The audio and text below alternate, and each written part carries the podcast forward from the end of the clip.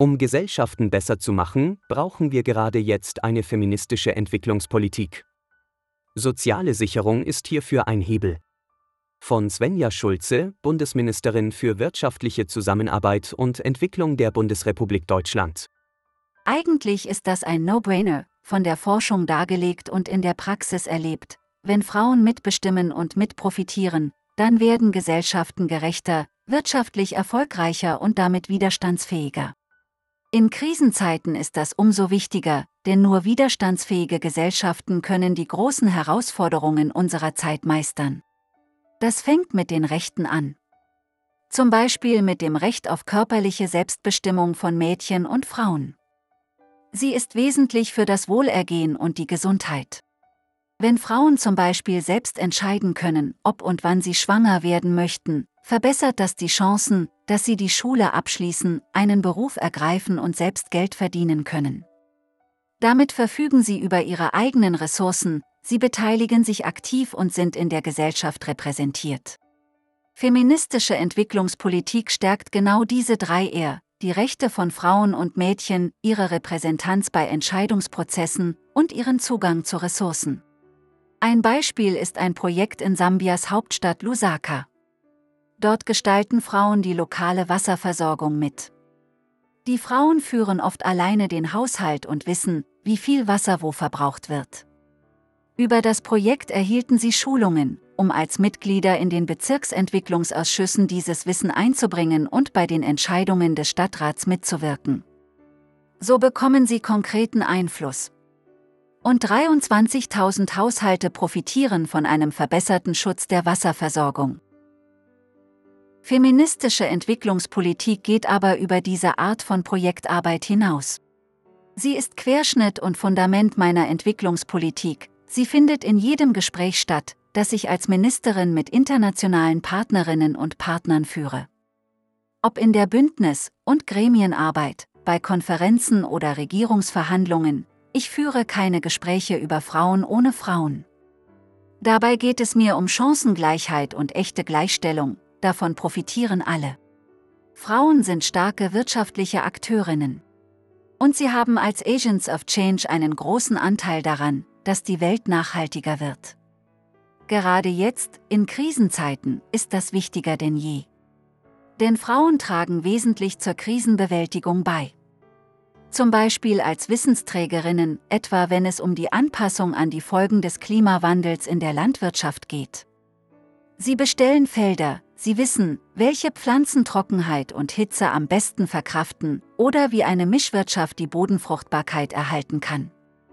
In vielen Krisen und Konflikten sind die Frauen Friedensstifterinnen, wie zum Beispiel die suchenden Mütter in Kolumbien.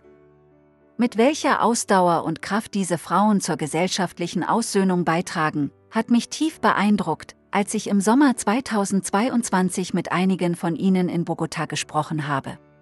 Die verschiedenen Krisen verstärken bestehende Ungleichheiten. Das betrifft besonders Frauen, aber auch Menschen, die zum Beispiel aufgrund von sexueller Orientierung, Herkunft, Alter, Behinderung oder anderer Merkmale diskriminiert werden. Das Ziel muss deshalb sein, strukturelle Benachteiligungen abzubauen. Wie schaffen wir das? Strukturelle Ungleichheiten bestehen oder entwickeln sich dort, wo Menschen mit unterschiedlichen Ressourcen ausgestattet sind. Dadurch sind sie weniger gewappnet, wenn eine Krise einschlägt, wie zum Beispiel eine schwere Krankheit oder Ernteverluste durch eine Dürre. Um dies abzufedern, brauchen sie finanzielle Sicherheit. Ein effizientes Instrument, ihnen diese Sicherheit zu geben, ist soziale Sicherung. Sie unterstützt Menschen auch vor, während und nach Krisen und kann dadurch Ungleichbehandlung abmildern und Widerstandskräfte stärken. Die Corona-Pandemie hat uns gezeigt, wo ein soziales Netz aufgespannt ist, kommen alle besser durch die Krise. In Ländern ohne funktionierendes Sicherungssystem waren die Menschen bei der Bewältigung der wirtschaftlichen und sozialen Folgen auf sich allein gestellt. Die Hälfte der Weltbevölkerung, rund 4 Milliarden Menschen, hat keinen Zugang zu sozialer Sicherung. Sie müssen die Risiken, die etwa mit Arbeitslosigkeit, Mutterschaft, Behinderung oder Arbeitsunfällen einhergehen, alleine schultern. Dabei wissen wir, soziale Sicherungsnetze können Armut und Hunger deutlich senken. Weltweit tragen Systeme der sozialen Sicherung schon jetzt dazu bei, die extreme Armut um ein Drittel zu mindern. Soziale Sicherung wirkt auch langfristig und vorbeugend, sie sichert die Menschen wirtschaftlich gegen Risiken ab und gibt ihnen mehr Handlungsspielraum in Krisensituationen. Zum Beispiel hilft es einer Kleinbäuerin, wenn sie weiß, dass sie im Falle einer Dürre nicht in Armut abrutscht, sondern vom sozialen Sicherungsnetz unterstützt wird. Das gibt ihr Planungssicherheit und Zuversicht, um zum Beispiel in Saatgut und Nutztiere zu investieren. Auch die lokale Wirtschaft profitiert von sozialer Sicherung. Eine Studie zu sieben afrikanischen Ländern hat gezeigt, dass jeder Euro Sozialleistung bis zu einen Euro und 52 Cent an zusätzlicher lokaler Wirtschaftsleistung in Form von Konsumausgaben und Investitionen generiert. Damit die Menschen von diesen positiven Effekten profitieren können, brauchen sie Zugang zu sozialer Sicherung, und der bleibt vor allem Frauen und Mädchen in vielen Ländern weiterhin verwehrt. Frauen sind oft mit rechtlichen, wirtschaftlichen und sozialen Hürden konfrontiert, die es ihnen erschweren, am Erwerbsleben teilzunehmen. Sie arbeiten häufiger in prekären und informellen Arbeitsverhältnissen. Außerdem verrichten Frauen circa zwei Drittel der unbezahlten Pflege- und Hausarbeit. Dadurch erhalten sie nicht nur geringere Löhne, sie werden auch von vielen Sozialleistungen ausgeschlossen. Zum Beispiel beim Mutterschutz oder der Rente. Nicht einmal jede zweite Frau weltweit erhält während der Geburt eines Kindes finanzielle Unterstützung, in Afrika sogar nur jede siebte Frau. Entscheidend ist also, dass soziale Sicherungssysteme die Lebensrealitäten von Frauen und Mädchen berücksichtigen, unabhängig von ihrem sozialen Status oder Familienstand.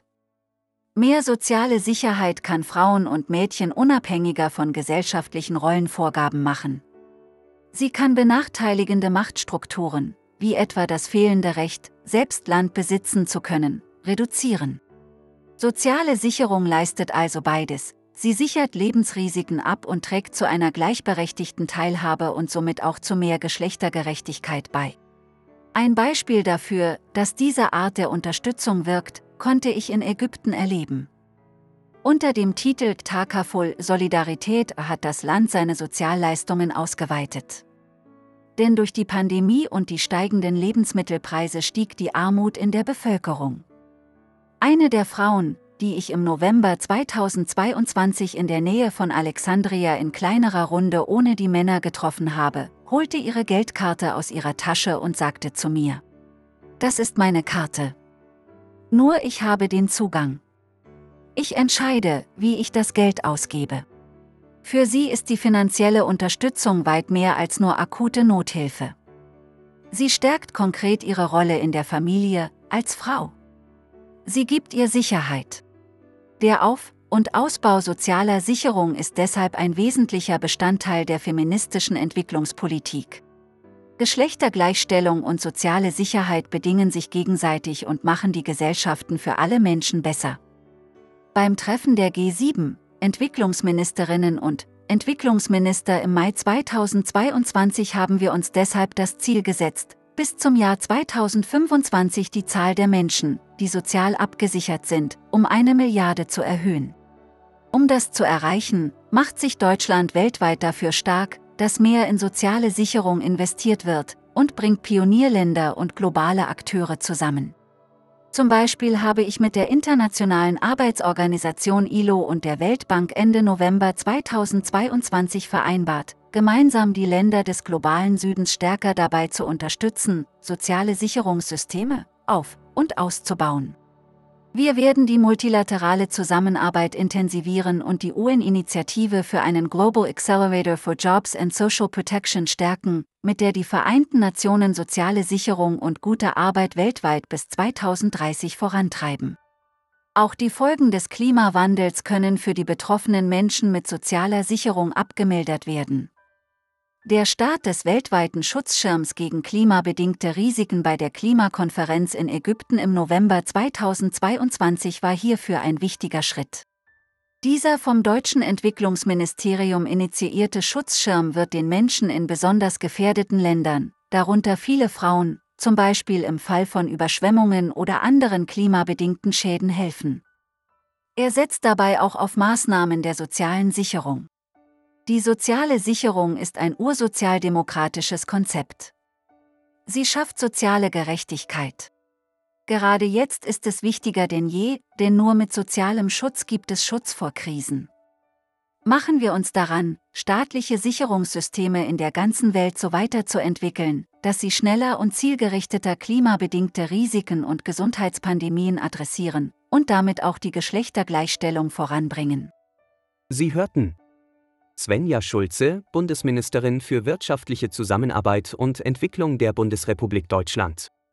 Dieser Text ist erschienen in der Zeitschrift IPG am 22. Dezember 2022. Die Audioversion wurde erstellt durch Studio Fritz.